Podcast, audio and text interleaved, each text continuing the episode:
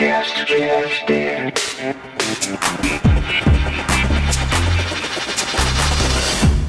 E aí, pessoal, beleza? Mais uma vez aqui, hein? Ah, já sabe quem sou eu, né? De novo, hein? De novo, hein? Todo mês eu tô aqui pra encher o saco de vocês. É, que há por opção, agir-se por prazer. Robson Agapito aqui. E quem eu trago comigo? De suas férias. Ele tava de férias. Dançou. Eu trouxe ele aqui pro podcast. Fala aí, Jorge. Fala, Agapito. Bom dia, boa tarde, boa noite, pessoal. Jorge, agilista, infiltrado tech. E já que o, que o Agapito me trouxe das minhas férias, então vamos fazer o melhor episódio possível hoje, viu? E para quem gosta do nosso GFT Tech, tem também o Living GFT, tá, pessoal? Confere aí com a apresentação do nosso amigo Ribeirinho e a Lari Simões. É isso aí, pessoal. Aí sim, Jorge, está aqui de volta. É muito bom. Primeiro dia de férias, mas está aqui com a gente. Fico muito feliz, cara. Aqui é uma diversão, né? Bem, quero convidar você que não é um profissional de FT, venha para GFT. Tem um link aqui, ó, falando quais são as vagas disponíveis. Tem muito mais links. A gente vai falar no final deles. Mas vamos, vamos para o nosso podcast agora, né? Mas antes disso, tem um assunto nerd? Tem, sim, senhor. Hoje a gente vai falar da Friday do Homem de Ferro. Vocês conhecem a Friday? Conhece, Jorge, a Friday do Homem de Ferro?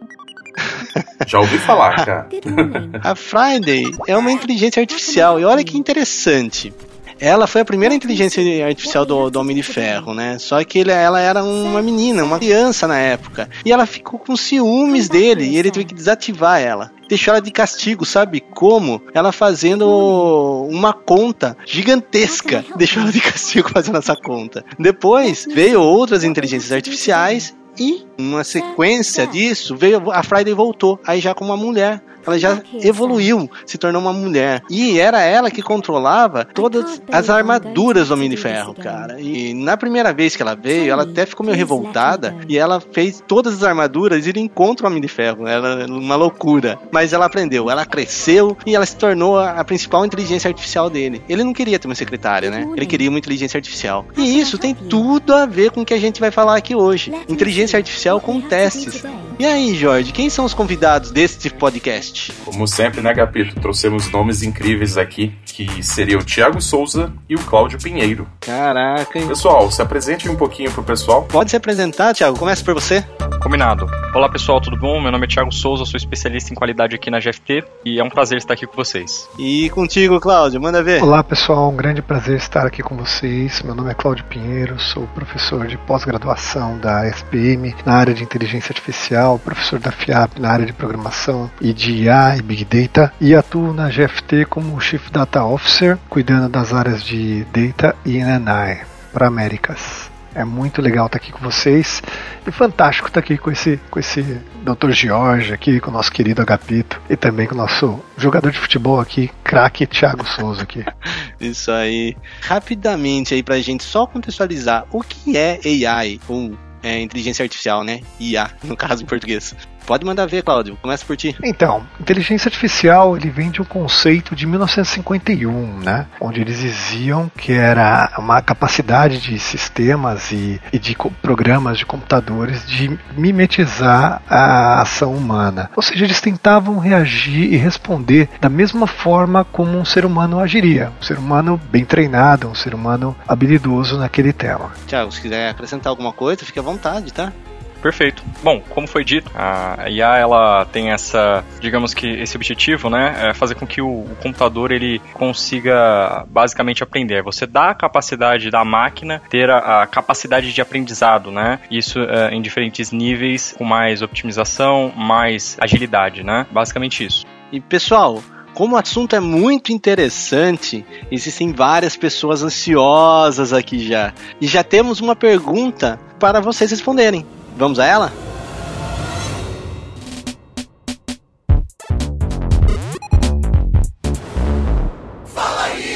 Olá, sou a Isabela Cardoso e tenho uma dúvida para vocês. Como podemos utilizar inteligência artificial no nosso dia a dia? Ótima pergunta.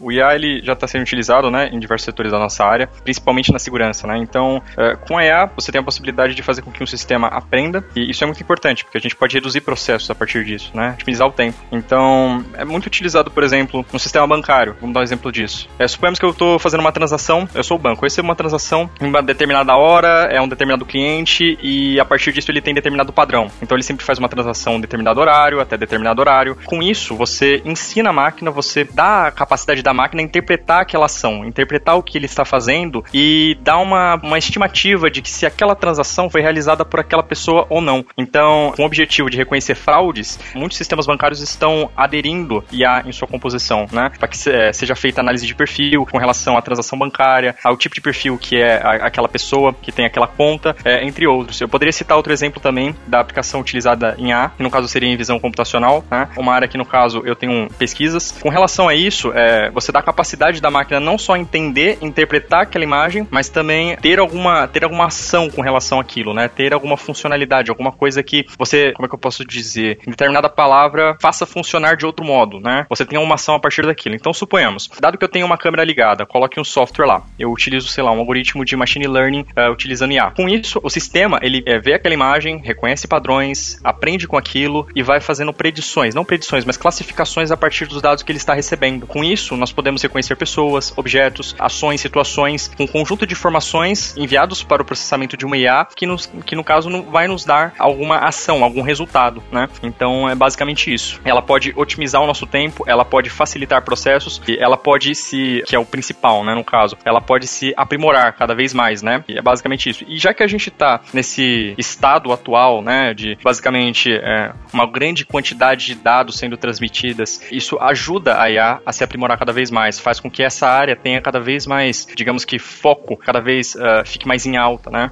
Interessante, né, cara? Então tudo é referente a dados. No caso, eu tenho algumas informações e aí, conforme eu vou imputando mais informações, ela vai aprendendo com essas informações que eu estou colocando, adicionando mais conhecimento a ele. É, é, é, por esse caminho? É isso? Isso, exatamente. Uma IA ela tem é, o objetivo de aprender com uma quantidade de dados que digamos que é ilimitada, né? Então, à medida que você tem uma IA e você alimenta ela com dados, fica cada vez mais fácil dela categorizar e classificar os dados com base em padrões, né? Então, suponhamos que eu voltando, voltando ao contexto da visão computacional, né? Temos rostos humanos e temos temos sei lá uh, animais, suponhamos, né? Uma, uma, um rosto de um animal, né? Quando a gente olha para o rosto humano, nós temos determinados padrões, né? Nós temos uma orelha, nós temos um nariz, olhos e assim por diante, né? E obviamente tamanhos diferentes, mas que ali ficam aproximados um do outro, né? Então você não vê um ser humano com um olho muito mais largo, tipo um metro de largura do outro, né? Eles têm ali o seu padrão, eles têm ali informações que tornam possível classificá-los. E com isso, com base nessas classificações, nós podemos dar resultados probabilísticos de uma precisão de reconhecimento. Então a IA, ela tem como base também essa base de probabilidade, né? Ela te dá uma probabilidade de algo. Ela não, digamos que é assertiva. Então, com base no padrão reconhecimento uh, e dados que foram utilizados e processados para classificar e reconhecer esses padrões, é basicamente assim que a IA reconhece resulta em alguma coisa. Tá, então aí você que você falou, voltando à nossa pergunta inicial, você comentou que pode ser tratado com imagens. Então o reconhecimento de, de uma pessoa pode ser utilizado como IA, é isso? Isso, exatamente. Qualquer tipo de dado pode ser utilizado como com IA, no caso, né? Esse é basicamente o exemplo, mas dado que, sei lá, né, números, é, enfim, tudo pode ser classificado com IA, né? É só você deixar ela processar aquilo, ela vai criar algumas classificações de padrões e, e resultar em alguma coisa. Bem, entrando um pouquinho mais em detalhes, agora técnico, eu sei que temos uma aplicação lá, a gente tem técnicas, modelos, bibliotecas, tem várias formas de, de trabalhar com IA. Uma das principais linguagens é Python, outra é R, né? Mas como que a gente testa essas bibliotecas que me retornam essas informações? Que muita coisa está pronta. Como que eu consigo fazer isso? Como que eu valido nesses casos? Você tem é, alguma técnica de, de testes para isso, Cláudio? Você conhece alguma? Então, existem. É, aí a gente vai. Vamos, vamos pensar no conceito primeiro de como que a gente vai usar isso tudo, né? Como o nosso próprio Tiago falou, a ideia da, da IA é que você possa mimetizar ali as ações humanas e ela pode aprender a partir de dados. A gente tem no nosso dia a dia vários exemplos disso. Quando você fala com o Google, quando você aponta o seu celular para sua cara e ele reconhece, desbloqueia. Quando você digita um texto para procura de conteúdo a partir de indexadores. Então, cada uma dessas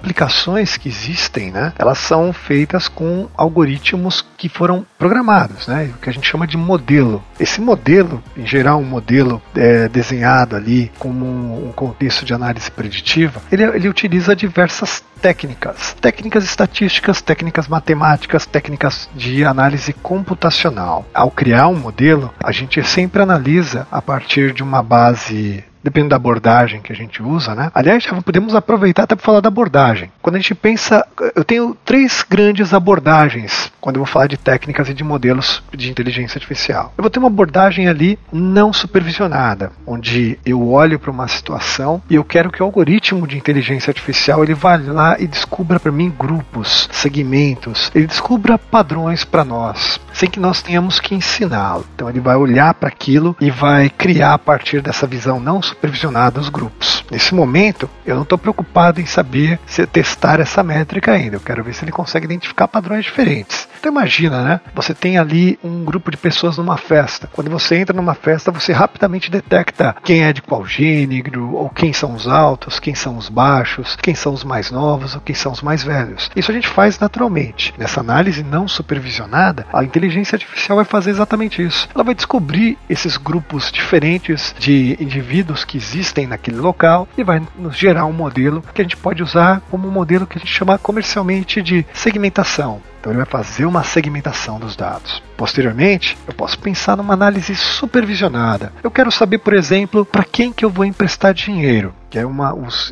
os, modelos de escoragem de crédito fazem isso. Então, na análise supervisionada, eu tenho um alvo e ele vai aprender como? Ele vai aparecer, aprender com o histórico, com o passado. Então, eu pego situações no passado em que determinado banco uma pessoa emprestou dinheiro para um grupo de pessoas, analiso as características dessas pessoas, idade, gênero, receita, quanto tempo trabalha, escolho as características que eu quero que sejam plausíveis de serem analisadas. Coloco ali no modelo e o modelo vai me dizer assim qual é o score, qual o risco que eu vou ter com cada pessoa, né? Então ele cria um modelo aprendendo com o passado e a partir daí ele vai soltar o que a gente chama de uma predição. Então para a gente validar os modelos, a gente começa a avaliar essas predições, o quanto elas foram assertivas com a realidade. Então eu acho que a forma de acertar é essa, né? De você começar a treinar modelos onde você vale, se vale de uma base de treinamento, uma base de teste, e às vezes até se separa uma base de validação para depois, a partir daí, validá-los. Quanto às linguagens, pô, você pode fazer modelos em várias linguagens. Você pode usar o R, você pode usar Python, você pode usar C, você pode usar PyTorch, você pode usar diversas é, linguagens que dentro delas você tem as bibliotecas. E aí as bibliotecas construídas para cada uma dessas linguagens vão trazer para nós cada uma dessas técnicas estatísticas e matemáticas que foram validadas aí por cientistas para serem usadas por todos. Então daí, Claudio, eu consigo, posso ficar tranquilo com quanto ao que eles estão me retornando. Se eu tiver uma, base bem montada e a decisão de, do que eu escolher, da técnica que eu escolher ali, eles vão me retornar uma biblioteca. Só que é software, né? Então é, o receio é esse. Será que a, a aplicação que os caras desenvolveram não vai estar errada? Então, tem dois lados, tá? Primeiro, tranquilo, tranquilo não. Veja bem. Nosso colega Tiagão falou que todo resultado de um modelo é probabilístico. Então, é, se a situação for fácil de perceber, se ela for muito evidente, o modelo ele fica com uma alta possibilidade de acerto. Então, isso é legal. Então, a chance de o, o software gerado ser bom é muito grande. Né? Agora, se a situação for complicada, mais complexa, por exemplo, modelo probabilístico para prever o clima, super difícil, né? Ele chega a acertar apro aproximadamente, mas complicado. Modelos para prever variações de, de ações em bolsas de valores, super difícil. Você tem até algoritmos como Arch, Garch e redes neurais como LSTM para tentar ajudar a prever isso aí. Mas é difícil. Se fosse fácil, todo mundo estava acertando tudo que acontece nas bolsas de valores. Né? E aí, quando o modelo é mais complicado, você aumenta o risco na hora de implementar num sistema. Legal, pessoal.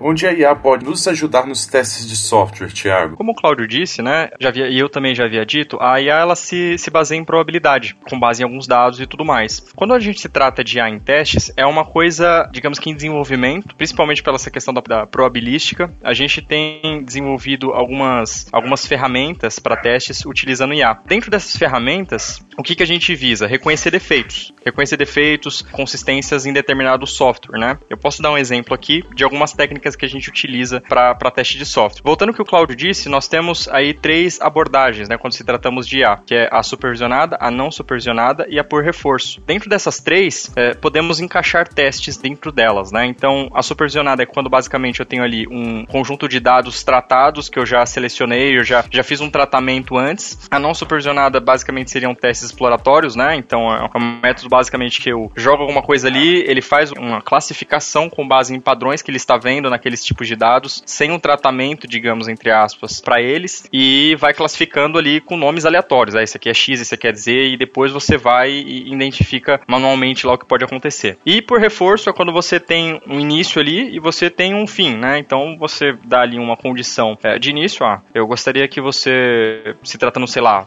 suponhamos que a gente esteja falando de um jogo da, do Flappy Bird, por exemplo, né? Tem ali uma situação inicial que é o bonequinho spawnar na tela e tem uma situação desejada que é ele chegar a 100 ultrapassagens de, de canos. Ok, então seria o reforço. Então a cada vez que uh, eu atinge, cada vez que eu chegasse mais próximo do meu objetivo, ele, ele iria salvar essa ação, que eu cheguei mais próximo, e ia reforçá-la a fim de eu conseguir outro resultado a partir daquilo, é, sempre em favor de eu conseguir aquilo que é o meu objetivo. Então quando a gente pensa em, A, em teste de software, eu penso da seguinte forma: nós temos algumas ferramentas, algumas delas, por enquanto, não são tão precisas de acordo com, com os dados que a gente tem, né? Como é uma coisa que está em desenvolvimento, mas a gente poderia, sei lá, é, é, identificação de elementos automática, padrões de formulário, por exemplo, você tem uma automação lá, você tem que automatizar um formulário, né? Então tem que colocar o meu nome, minha senha, um, algum comentário, tem que colocar o meu e-mail e assim por diante, né? Dado que você execute isso várias vezes na sua automação com IA e faça com que a IA reconheça que sempre quando ela tiver esse padrão de formulário, eu escrevo esse padrão de dados, você pode facilitar o processo, ou seja, sempre quando eu tiver outro formulário, eu provavelmente devo colocar esses tipos de dados nesses formulários e com esses tipos de dados em específico. E aí eu preencho meu formulário. Então você pode otimizar o, o, o tempo de, por exemplo, um QA tem que identificar os elementos, é, encontrar, o, é, encontrar o input, dar o determinado para aquele input e fazer com que rode. A, auto, a automação com ela já reconheceria isso, já reconheceria os inputs dentro daquele formulário e já providenciaria também os, os tipos de dados ou os dados que eu devesse inserir ali. Digamos que aprimorando, né? É, economizando tempo de desenvolvimento de testes, né? Se tratando de, de testes funcionais, né? Testes de interface, em que a gente tem uma página ali tudo mais. É, quando nós tratamos de teste uh, no código, né? Testes unitários, é, ela tem a, a, habilidade de, através de padrões, e isso já, já existe, já esse tipo de ferramenta, de reconhecer algoritmos, de reconhecer algoritmos, de, de validar códigos, digamos que analisar probabilisticamente quão código é bom ou não, né? Nós temos ali algumas, algumas tecnologias que tratam sobre isso, se baseando em desempenho, se baseando é, em, em, dados de que já, já, já foram, digamos que, processados pelo sistema e ele validou que aquilo realmente gasta muito tempo, em a, estatísticas, análises, enfim, ele consegue com base nisso dar a ideia de que seu algoritmo ou ele é bom ou ele é ruim, é ruim, né? Não ofendendo, não ofendendo nenhum desenvolvedor, pelo amor de Deus. Mas enfim, e isso pode ajudar, pode culminar a fazer um sistema mais eficiente, pode optimizar os nossos testes ainda mais e trazer o valor de um QA para aquele time ou para aquele projeto ou produto em específico, né? Facilitando o processo tanto de desenvolvimento quanto também na velocidade dos resultados com relação àquele sistema. Interessante, Thiago. Várias coisas aí, vários assuntos. é que às vezes a gente pensa em IA, né? Você já pensa aquele robô, aquele humano que tá fazendo, tá fazendo, pensando igual um humano e aprendendo como se fosse um humano e agindo assim, né? Você já pensa no, no, no top de todos, né? E pensando em testes, eu vejo várias ferramentas, cara, que falam que tem IA e é um. Tem IA, vai. Tem, mas é algo muito simples, como, por exemplo, tá fazendo o preencher automático como se fosse o Google, que está atualizando ali o preenchimento de um nome num cenário de testes. Eu falo, cara, mas isso é muito simples, isso não dá tanto valor. Agora, o que você falou de reconhecimento de tela já lá, reconhecimento dos elementos, isso já começa a dar valor. Mas mesmo assim, eu preciso ter uma base enorme para conseguir isso, certo? Não dá para eu fazer isso em casa, chegar a fazer só da minha aplicaçãozinha lá e pegar as informações só da minha aplicação e ver que ele reconheça. Porque eu preciso ter uma base bem grande grande, senão não, ele não consegue identificar tudo que é necessário. Principalmente no início de uma automação, correto? Exato, Agapito. A IA ela tem essa necessidade de, digamos que assim, para ela ser mais assertiva, para trazer melhores resultados, você tem que ter um grande volume de dados, porque senão fica muito falho, digamos que assim, né? Porque ela trabalha com probabilística. Então, se ela se você tem ali, por exemplo, um elemento na tela, né? Vou dar outro exemplo aqui de teste. Validação de interface. Então eu quero saber se os componentes eles estão ali. Eu pego a minha automação, eu rodo uma vez. A minha automação vai lá e reconhece alguns objetos. Ok, ela dá uma probabilidade. Olha, esse aqui eu estou reconhecendo um padrão, mas como o seu scroll está um pouco mais abaixo do registro anterior e eu só tenho um registro de, de execução daquilo, eu vou dar aí uma probabilidade de ser o mesmo de 30%. Ok, da,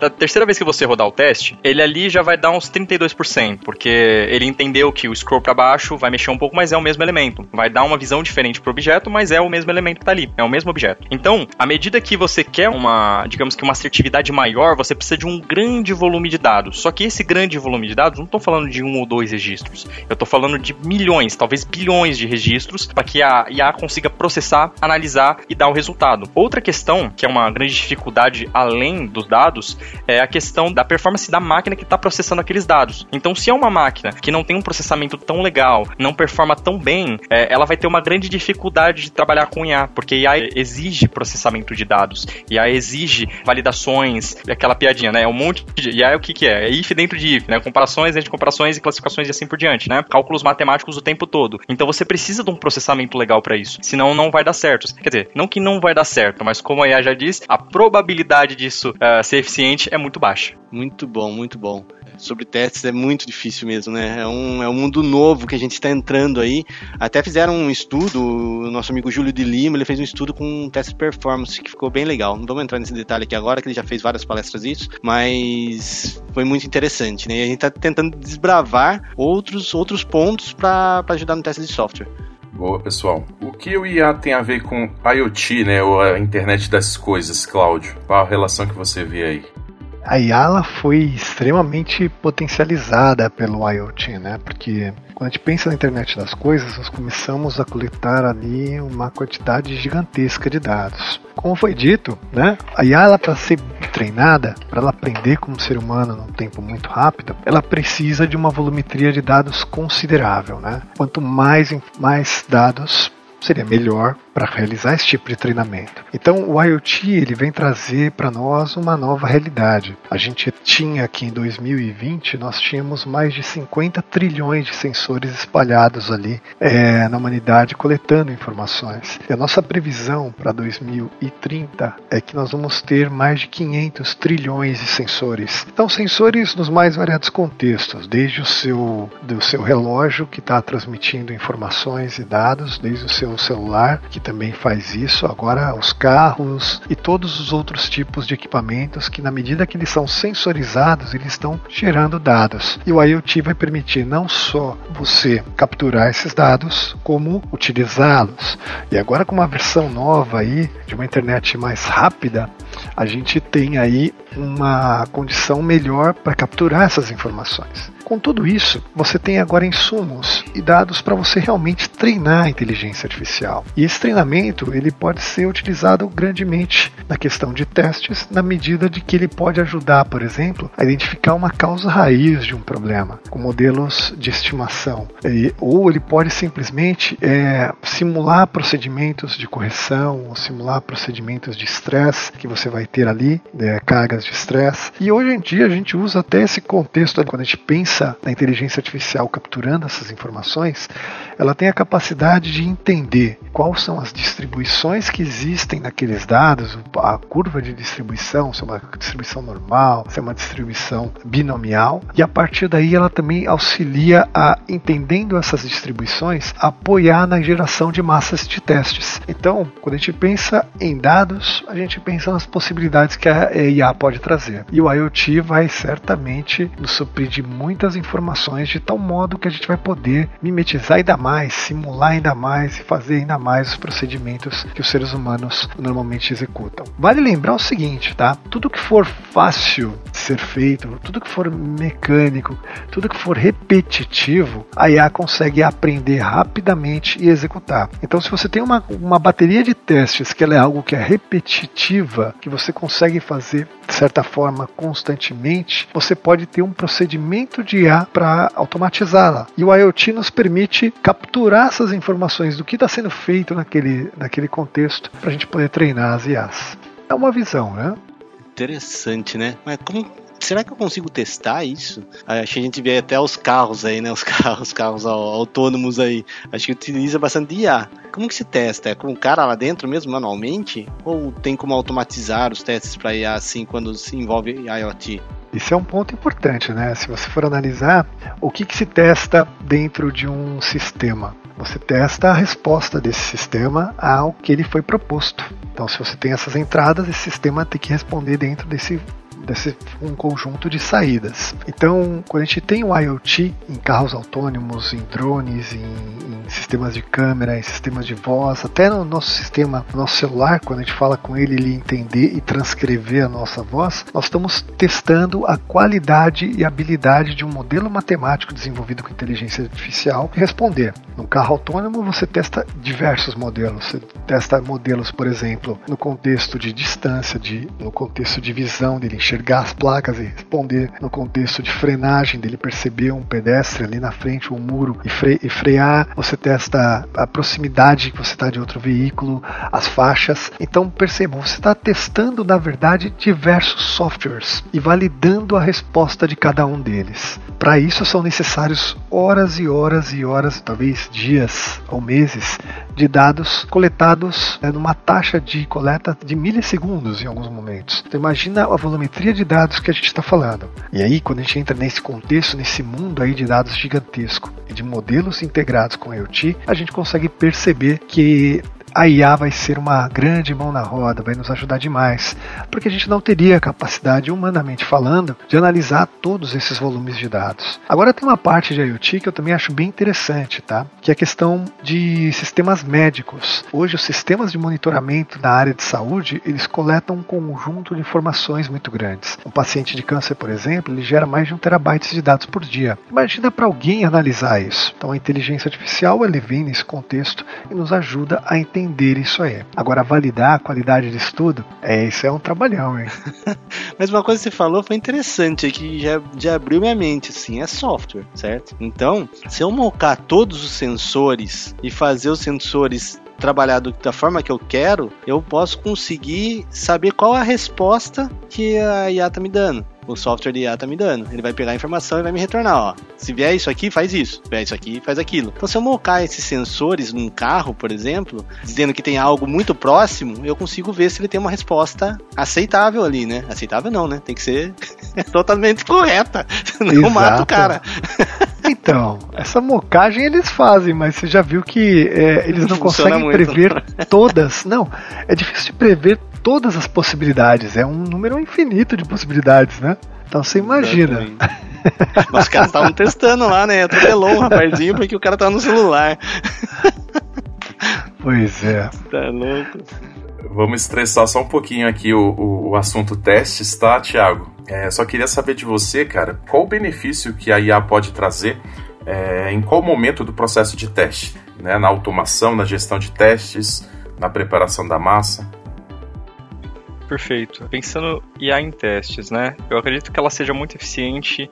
Aliás, acredito que ela seja mais eficiente é, no controle de qualidade do nosso teste, né? Então, com relação à automação, ela pode ser mais, ela pode ser eficiente no caso, ela pode trazer mais, mais vantagens, digamos que assim, mas seriam vantagens que não seriam tão significativas, né? Por exemplo, o preenchimento de um formulário automático, né? Acredito que não seja muita dificuldade para QAs, né? Mesmo iniciantes, mesmo que estejam ali no início de sua carreira. E por mais que optimizem, a IA consiga otimizar tempo nisso, não levaria muito tempo para uma outra pessoa fazer isso manualmente, identificar aqueles elementos, inserir ali uh, textos, valores e, e, tudo mais, né? Aí ela não consegue é, ela não consegue ser tão avançada no nível de testar interfaces de um modo que reconheça tudo e complete o fluxo para você, porque isso seria necessário um grande número de dados para reconhecer tudo que está ali, reconhecer os objetivos, acessar, é, entender o que é um bug, entender o que não é. Isso pode dificultar muito o processo. E como eu disse, isso ainda está em desenvolvimento. Né? Se tratando agora do controle de qualidade de um software, utilizando IA, né, utilizando uh, testes com IA, você pode ali ter uma,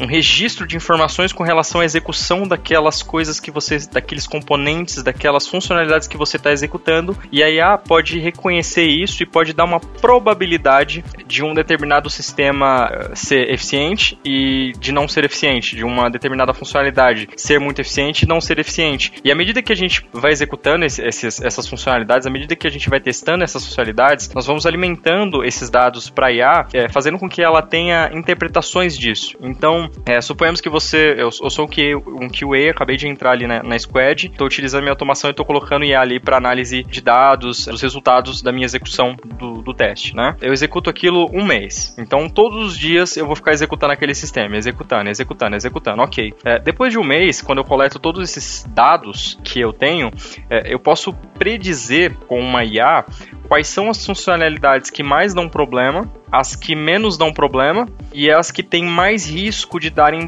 problema digamos que assim. É, o que, que, eu quero dizer com riscos de dar, de dar problema aquela, aquela determinada funcionalidade? É, putz, sempre quando. Ah, isso tratando na analogia que, um, que uma IA tem, né? Da interpretação que uma IA tem. Putz, toda vez que um desenvolvedor mexe alguma coisa nessa funcionalidade, dá alguma coisa errada tá, mas algumas vezes dá certo, né? Então ela vai calculando, putz, olha, é, eu reconheci que o desenvolvedor mudou esse botão para cá e colocou aqui. Ok, é a mesma página, ok, só tô testando coisa diferente, mas teve ali uma mudança, beleza. No outro dia também, no outro dia também, no outro dia, ela vai calculando os resultados disso, vai computando os resultados disso, e quando for para dar uma análise do todo, ela vai falar, olha, sempre quando o desenvolvedor mexe ali, dá um probleminha, toma mais cuidado com isso aqui, avisa mais, avisa o pessoal que tomar um pouco mais de cuidado com essa funcionalidade e se atentar muito a ela, porque tá dando muito erro aqui, tem algum problema nela. E tem algumas outras que só por você mexer nelas, elas interferem em outras funcionalidades. Então, aí ela tem que processar isso e classificar isso, e ela te dá isso. Obviamente que ali com uma margem de erro, né, até porque estamos falando de, uma, de um sistema probabilístico, mas que pode influenciar muito no controle de qualidade de um sistema. É, na medida que ela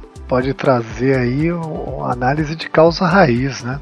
Com esses dados coletados, você pode ter os problemas como alvo e as outras variáveis entrando como fatores que podem influenciar nesse problema. E ela pode dizer até qual é o ponto ali que tem a maior probabilidade de impactar naquele teu problema final.